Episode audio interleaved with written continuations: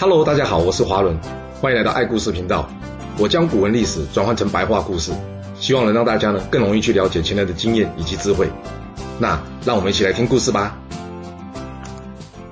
上次我们说到，这子楚听到吕不韦愿意将他的爱妾送给他，他眼睛都亮了。不过吕不韦点了点头，他严肃的对子楚说：“你还没有答应我刚刚的要求哎。”这子楚一听，那有什么问题啊？我一定会好好对待赵姬的。吕不韦接着说：“善待这个词太笼统了，你得答应我，将来你要将这赵姬立为你的夫人，也就是正宫啊。”这心里一直想要获得赵姬的子楚，哪里会想那么多啊？反正只要现在能得到赵姬，吕不韦说什么都好了。于是他一口答应了。就这样，子楚在不知不觉中中了吕不韦的计，捡了个现成的老爸来做了。子楚在娶了赵姬不久之后呢，赵姬就怀孕了。或许应该要反过来说，就是赵姬在怀孕不久之后，她就嫁给了子楚，而让子楚以为她怀了他的孩子啊，行不行啊？这样难道不会被发现吗？尤其是就算这小孩是逐月诞生，也就是怀胎十月，但在子楚来看，应该只是个八月的早产儿吧？虽然说怀胎八个月出生也不是说不行啊，但古代医疗没有现代好。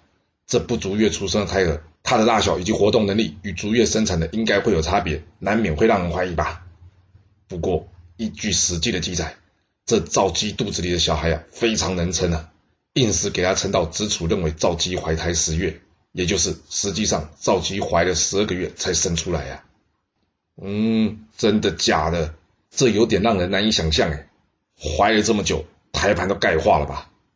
但不管怎么说，反正。最后，这赵姬顺利的生下了一名男婴，而这名男婴子楚将其命名为政，政治的政。当时全天下的人还没有一个人知道，这位嬴政将会是将来要终结这场战国乱世的人啊。那赵姬有成为夫人吗？嗯，这点子楚还说话算话，或是说他也不能说话不算话了，因为他现在还得靠吕布韦为他四处游走，或是给予他财务上的支持啊。所以赵姬自然成为子楚的夫人。这原本一家三口生活的也还算快乐。不过在乱世之中，好日子总是短暂的。前面说过，因为赵国毁约，秦国发动了邯郸之战。这赵王眼看楚魏援军迟迟未到啊，这心里着急的他想啊，要是我赵国被灭，我也得拉几个人来垫背啊。那要拉谁来垫背呢？那当然是秦国留在赵国的王孙子楚啦。所以我们前面才会说到。赵孝成王想要杀这子楚啊，那该怎么办呢？还好吕不韦给了子楚不少钱，让他多交朋友。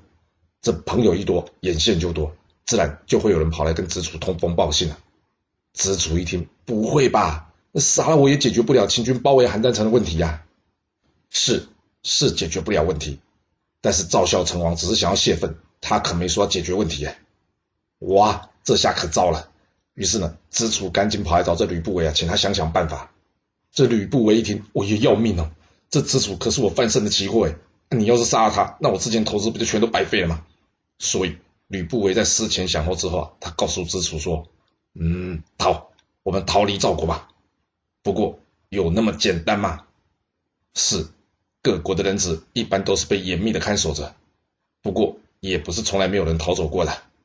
那只要有人成功过。”那就表示有机会，所以吕不韦开始着手安排子楚逃回秦国的计划。在他了解了整个状况之后呢，他知道要离开赵国最难过的一关，除了是这些每天看守子楚的官员之外呢，另外就是城门的看守人员呐。这城门本来的看守就很严了，加上现在战事紧急啊，想要出路就更为困难了。不过所谓有钱能使鬼推磨啊，尤其是吕不韦有很多钱呢，这吕不韦知道。总是有人贪财不怕死啊，所以他拿出了六百亿黄金来贿赂这看守子楚的官员以及看守城门的人。那他会成功吗？所谓人为财死，鸟为食亡啊！果然没错，哪怕赵国都快要灭亡了，还是有人愿意为了钱冒险一拼的。就这样，吕不韦成功将此楚带离出了这邯郸城，前往秦军军营了。以上是实际上的说法了。不过依据《战国策》的记载，则是呢。吕不韦在听到赵孝成王想要杀了异人，也就是子楚的消息之后，他赶紧借用关系去面见这赵孝成王，然后他告诉赵孝成王说：“大王，你也知道，秦国不会因为一个人质而放弃攻打赵国的。这秦国在赵国的人质只是个样子，没有任何实质作用。这子楚目前已经被安国君立为嫡子，您想想看，秦昭襄王这年纪，他还能活多久？还有，这安国君也老了，他能活多久？要是您能善待子楚，这子楚将来一定会感谢您今日对他的恩情呢。所以，为了赵国好，我建议您，反而是应该要放了子楚，而不是杀了他。就这样，赵孝成王同意放了异人回到秦国。嗯，怎么听都有点不太合理。所以，我们这边先用大多数人知道的部分，也就是史记的内容来继续我们的故事啊。是的，这子楚来到秦军阵营了。这秦军将领王和一见到这将来极有可能成为秦国国君人选的子楚啊，他当然是马上派人护送子楚回到秦国啊。就这样，子楚平安的回到了秦国啊。虽然子楚是平安的。啊，他老婆跟孩子还没出城呢。这赵孝成王在听到子楚跑回秦国消息之后啊，他气得想要将子楚的妻小啊抓过来正法。不过，连这点小小的愿望好像也无法实现哦。诶，这是怎么回事啊？这赵姬跟嬴政人呢？吼，想就知道，吕不韦又不是傻了，他怎么可能送子楚出去，却没算到子楚的妻小会倒霉啊？这子楚的妻小也是他奇货可居的一环呢，他怎么可能让这投资就这样报废了呢？那他该如何做呢？眼看着赵国就快被灭了，那总是会有人想要自保的。要是能保住这秦国未来的储军以及妻小，这功劳可算不小哎。有了这条理由，再加上吕不韦利用他的关系呢，暗中去寻访赵国有权有势的人啊，看看有没有人愿意收留子楚的妻小啊。那你说会不会有呢？当然有啊。所以吕不韦成功的将这两人藏在赵国一位有权有势的人的家中啊。那至于是谁呢？历史没有讲，嗯，看起来吕不韦很有商业道德，没有出卖这位内应啊。不过要藏到什么时候呢？晚一点就会有答案了。我们先回来说说这秦赵襄王啊。前面说过，邯郸之战，赵楚魏三国联军击退秦军，那秦昭襄王会这样就算了吗？当然不会啦。不过现实是残酷的，这秦军遭到四国联军重创，这是事实啊。所以还不用等到你秦国有动作啊，这早被毛遂激起热血楚考烈王已经先下手为强了。不过这个先下手不是对秦国啦，在这呢，我们要将时间往前一点点，因为这楚考烈王早就在这前面长平之战时候啊，已经率先出兵去攻打这鲁国啊，展开了这个楚国灭鲁之战了。那现在知道为什么楚国当初不愿意出兵救赵了吧？不趁你秦赵两国拼得火热的时候扩张我楚国领土。难道要等你秦国回过神来再跟你一拼吗？不可能啊！打仗不是运动比赛，需要公平竞争的。打仗就是最现实的国家利益以及顶层阶级利益之争啊！通常是抓住机会，趁虚而入啊！所以呢，就在邯郸之战以及之后，楚国与三晋联手在临洨中击退秦军的同时啊，楚考烈王趁着各国腾不出手来的时候呢，他兵分两路，命春申君领军加速攻打鲁国，最终。楚国大军攻入鲁国都城曲阜，这个孔子诞生的地方，也就是现在山东省南部济宁市下的曲阜市。春申君不但攻下了曲阜啊，他还抓到了鲁国国君鲁景公，并且呢将他放逐到莒。春申君在攻下鲁国首都之后呢，他任用荀子为兰陵令，而这荀子呢也是儒家一位重要的代表人物啊。不过非常有趣的是，他的徒弟韩非子以及李斯却是法家的代表人物诶。六年之后。也就是公元前两百四十九年，楚考烈王将鲁顷公贬为平民，而这从周朝开国时便封给周公姬旦的封地，也曾经叱咤春秋一时的鲁国，最后也黯然的走进了这历史的灰烬之中啊！除了发动这灭鲁之战，攻陷鲁国都城的同时，楚考虑王想，秦国在长平以及邯郸之战也遭遇了重创，应该是时候要向秦国拿回我楚国失去的东西了，但。楚国要想要独立对抗秦国，恐怕不太好啊。除了楚国的兵力不见得能应付，另外若是这战事不顺利，别说是齐国啊，恐怕连这三晋都会反过来偷咬我楚国一口啊。所以呢，最好的方式就是打群架啊。没错，合纵各诸侯一起出兵攻秦，大家拿回自己失去的土地啊。不过人说枪打出头鸟，这仗要由楚国来出面带头吗？楚考烈王想。这秦国到底是不是真的快从神坛上走下来了？这还不知道哎。我看还是保险一点，所以他最后决定了，让周天子来做这个坏人。这周赧王一听，联军攻秦，哇，这可是我一直以来的梦想啊！虽然伊阙之战大败，不过那是因为有白起啊。现在秦国没有白起啊，我想这次应该可以实现我的梦想了。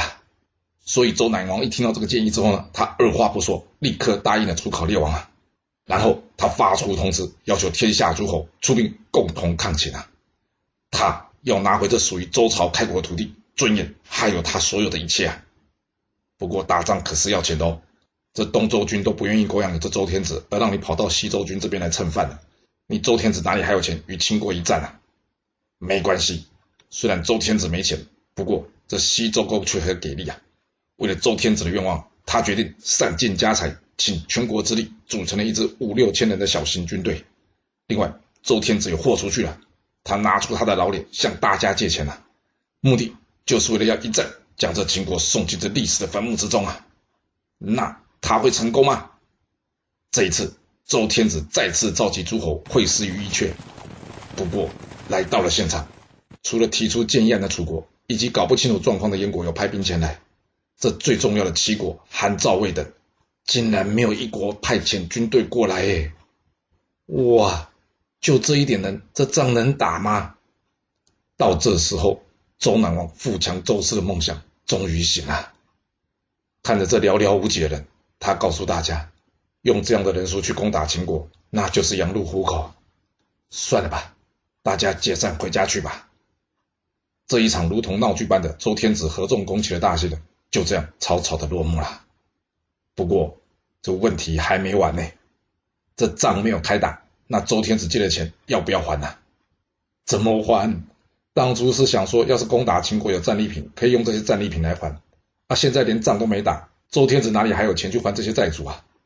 于是呢，这些债主找上这周南王啊，这周南王无奈，只好躲进宫内一座高台上来去躲避这些债主。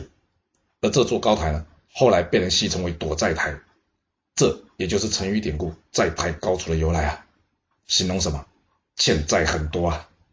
哇，有没有那么惨啊？当个天子还要躲债哦？这还不够惨呢，最惨的是秦昭襄王在听到周天子打算合纵攻秦的消息之后呢，他气得下令：“来呀，给我出兵！出兵给我灭了这在一旁嗡嗡叫的小虫！”在秦昭王的一声令下，秦国将领就领军出兵攻打周天子啊！那你想想看，这周天子有可能抵挡住秦国的大军吗？这问题好像不用想哎，要想的是他该如何面对或是找帮手吧。那看看这合纵都没有人来，周天子猜也猜得到不会有援军呐、所以他让这西周公呢直接前往这秦国，献上所有的土地人口，谢罪投降，免得生灵涂炭啊。那秦昭襄王会怎么处置他呢？这秦昭襄王在取走了象征周天子王权的九鼎之后呢，他将西周公呢迁去这个旦湖。至于周赧王嘛，不用麻烦了、因为周赧王抑郁成疾。没多久之后，就走到他人生的尽头，也为这周武王建国以来长达八百年的周朝历史画上了句点。周朝除了剩下东周军所在的东周国之外，正式走入了历史的灰烬之中，下台一鞠躬啊。至于这位迁去旦湖的西周公啊，也因为抑郁成疾，没多久他也病逝了。隔年，这在位仅三年的燕孝王病薨，改由燕喜王继位。经过这一连串的战争，秦国是该要休息一下了。不过军事上可以休息，但对外的外交策略可不能停下来啊。所以秦昭襄王再次将他倚重施政的对象回到了这范雎的身上。然而前面说过，这秦昭襄王没有想到，他处死了武安君白起之后呢，竟然为秦国的宫廷呢掀起了另外一场波澜啊。而这场波澜即将要推倒的人，不是别人，正是这个范雎啊。为什么这么说呢？前面有说过，邯郸之战，范雎推荐他的救命恩人郑安平去领军支援王和，不过运气不好，这联军大破秦军，而郑安平兵败投降。这将军在阵前投降，在当时秦国的法令可是罪及父母妻删除的重罪啊。那依照法令，这被举荐的官员犯了罪啊，那么举荐他的人也将依照这个被举荐官员的罪名呢给治罪。这范雎非常清楚这一点啊，所以。不用等到秦昭襄王下令了，他已经主动向这秦昭襄王请罪了。秦昭襄王一看，嗯，这不行啊，连续损失了白起以及范雎，这对秦国的国政将会造成重伤。那他该怎么处理呢？为了安范雎的心呢，同时也要符合秦国的法律，这秦昭襄王下令，所有人不准在我秦国提到郑安平三个字，谁提那就跟郑安平同罪。嗯，为什么这么做呢？秦昭襄王到底在想什么呢？秦昭襄王想的是，既然没有人可以提到郑安平，那他自然不用依据秦朝的法律去处罚这范雎啊。哇，有没有这样玩的？这法律还能这样曲解哦？那真的是有关系就没关系，没关系就有关系啊！没想到这法律能不能执行，最后关键还是在于这个人对领导人的价值啊。除了下令不准在秦国国内提到郑安平的名字，另外。秦昭襄王不但没有惩罚范雎啊，他还给他奖赏。那这样这场风波应该就过了。很可惜，范雎倒霉的事情还没完呢。这郑安平的问题才刚刚落幕。另外一头，他推荐这河东郡守，也就是当初他的推荐人王姬啊，也因为犯法被处了死刑啊。哇，那这条要不要也算到范雎头上啊？依照秦国的法律，要的。但是，一样。秦昭襄王再次装聋作哑，嗯，那这样范雎不就又没事了吗？哪有这么简单？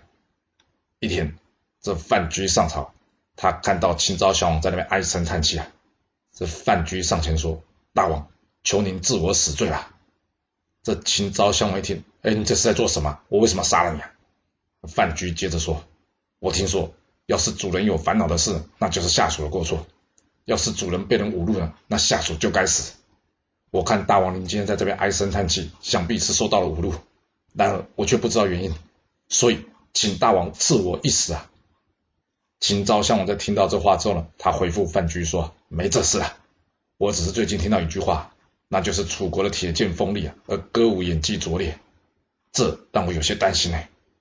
你想想看，这国家的铁剑锋利，那就表示他的士兵勇敢。”而歌舞演技拙劣，那就表示这国君没有沉溺于女色享乐。楚考烈王这家伙，先是协助赵国，之后又灭了鲁国。我在想，他下一个目标应该就是禁止我秦国啊。那既然知道楚国是个问题，若不提早做准备，将来我秦国恐怕无法应付这突发状况啊。糟糕的是，目前我秦国最能打的武安君已经死了，而这郑安平又投降叛变。我秦国国内目前没有能征善战的大将，这要如何面对接下来各国诸侯的战事呢？要知道，这不是说我不出兵攻打别人，别人就不会来出兵攻打我哎。这秦昭襄王原先讲这话呢，只是单纯想要范雎呢一起帮忙想想办法，但他没想到，他这一提起白起以及郑安平呢，反而让这范雎害怕了起来。所谓疑心生暗鬼啊，人家说千军易得，一将难求啊。你秦昭襄王突然间想要一位良将，你要我范雎去哪里生出来啊？你这问题是在问我，还是在为难我啊？范雎越往下想，心里就越担心。不会吧？大王的心里还在怪我吗？那若是这样，我范雎的好日子应该就快到头了吧？那范雎该如何面对这秦昭襄王，或是这秦国的变化呢？这时，有一位叫做蔡泽人，在知道这个状况之后呢，他便从燕国赶来到这秦国啊。这蔡泽呢，长得是鼻朝天，高耸的肩膀，换句话说就是脖子短，而他样貌奇丑，又秃额头，鼻梁塌陷，两腿不能伸直。哇，有没有必要把一个人讲成这个样子啊？不过史记就是这样说的，我们也只能这样讲啊。不过千万要记住啊，不可以以貌取人啊。我们接着说，这蔡泽曾经见过一位叫做唐举的人，他问着唐举说：“我听说您曾经帮赵国李队看过相。”并且断定了李队在百日之内将掌握赵国大权，有这件事吗？这唐举笑了笑，回答他说：“有啊，怎么了？”这蔡泽接着说：“哎，既然你那么会看相，那也帮我看一看吧。”这唐举一看，他笑着对蔡泽说：“我听说过一句话，那就是圣人是不用在乎相貌的。我猜啊，这个圣人指的应该就是您吧？”蔡泽知道唐举是拿他自己的相貌在跟他开玩笑，于是他接着跟他说。我早就知道我将来会飞黄腾达，这点不用算，我也知道。我只是想知道我的寿命能有多长啊？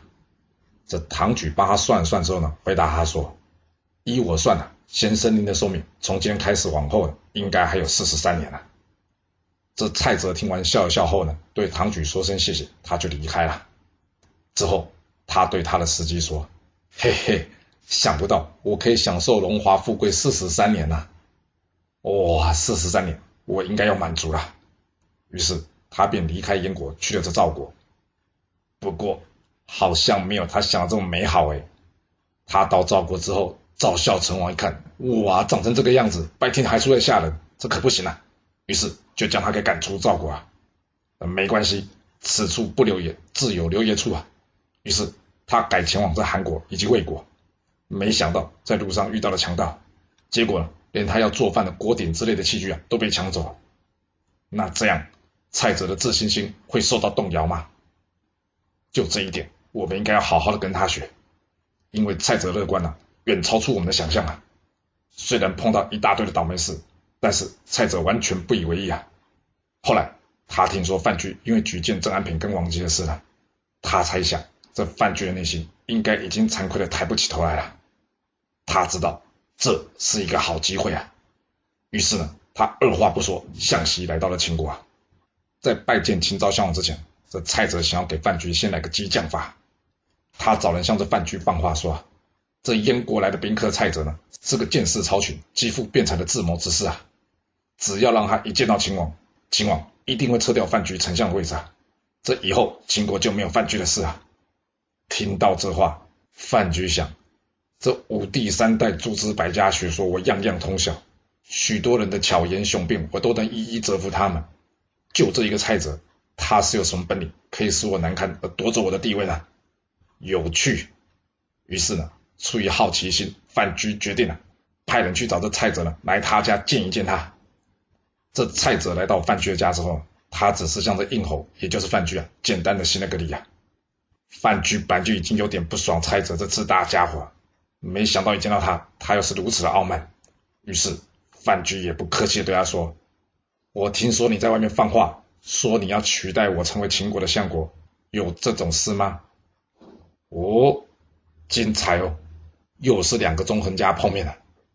那他们之间会产生什么精彩的辩论吗？这故事会如何的发展呢？我们要到下次才能跟各位说喽。好啦，我们今天就先说到这。若喜欢我的故事，要麻烦您记得动动你的手指，给我五星评价，或是点赞、订阅、追踪以及分享哦。当然，也欢迎您留言分享你对这一集的想法，或是你也可以请我喝一杯咖啡或是饮料，让我有持续创作的动力。其实历史就是顶层阶级的生活记录，了解顶层阶级的思考逻辑以及做法方式，我们就有机会改变自己的未来。谢谢您来听我说故事，我们下次再见喽。